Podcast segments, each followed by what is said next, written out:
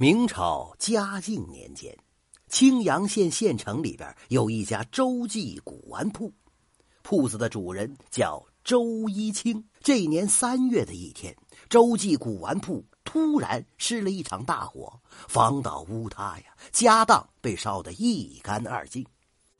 周一清欲哭无泪，只得在铺子的废墟旁边搭建了几间窝棚，供一家人容身。这一天。周一清望着那片废墟，发了一阵呆，之后忽然想到了：这铺子里的古玩都被埋在了废墟下，也许还有一两件仍然是完好无损。我何不将它们挖出来，用以度过眼下的难关呢？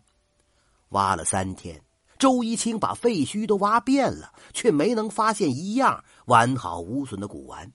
就在他大失所望的时候，忽然他看见一支铁皮枪。望着这只铁皮箱啊，周一清想起来了，他是三年前离世的父亲周掌柜留下来的。父亲在世的时候，一直精心保管着它，并不止一次的叮嘱说，平时千万不要打开它。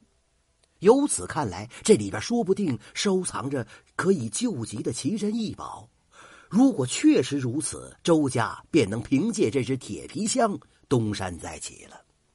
这么一想啊。周一清便急忙弄开了那只铁皮箱上的一把大锁，只见箱子里果真放着许多东西，有瓷盘、瓷碟，还有什么一只瓷香炉。可是他捧起那些物件，逐一的仔细看过之后，却大失所望。原来这些物件啊，竟然都是寻常之物，没有一件是古玩。周一清疑惑的想。这些物件都不值钱，父亲为什么把他们都当成宝贝似的锁在这铁皮箱子里呢？周一清正发着愣呢，一位四十多岁的男子走了过来。这个人呢，名叫程发，是个贩子，一向爱占别人的便宜。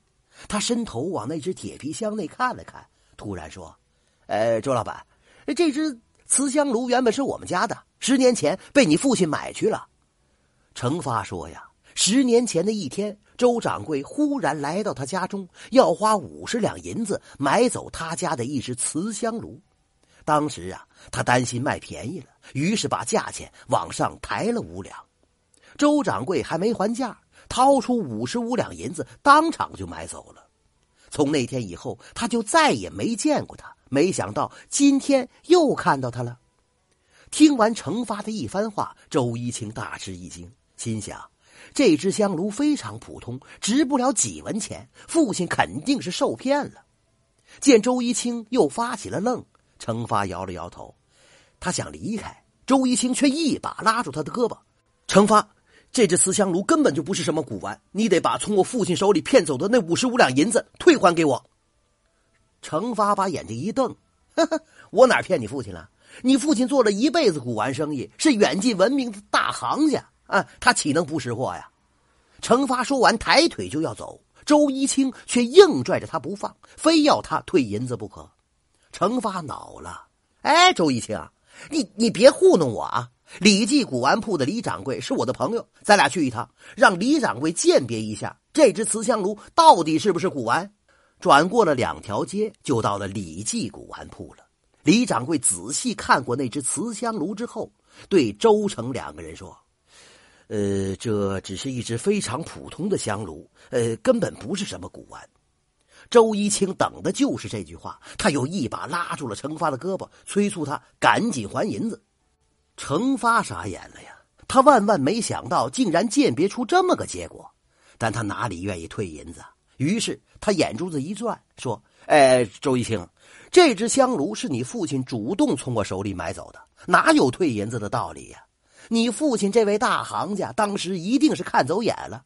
既然是他看走眼了，凭什么让我退银子？周一清哪里肯相信他的父亲会看走眼呢？买下这件不是古玩的古玩呢？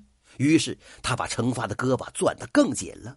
这程发急了，使劲的推搡了起来。眼看两个人要扭打在一处，李掌柜连忙说：“哎哎哎哎，周老板，我相信你父亲周掌柜不会看走眼的。”但我知道，他确实买下过不是古玩的古玩。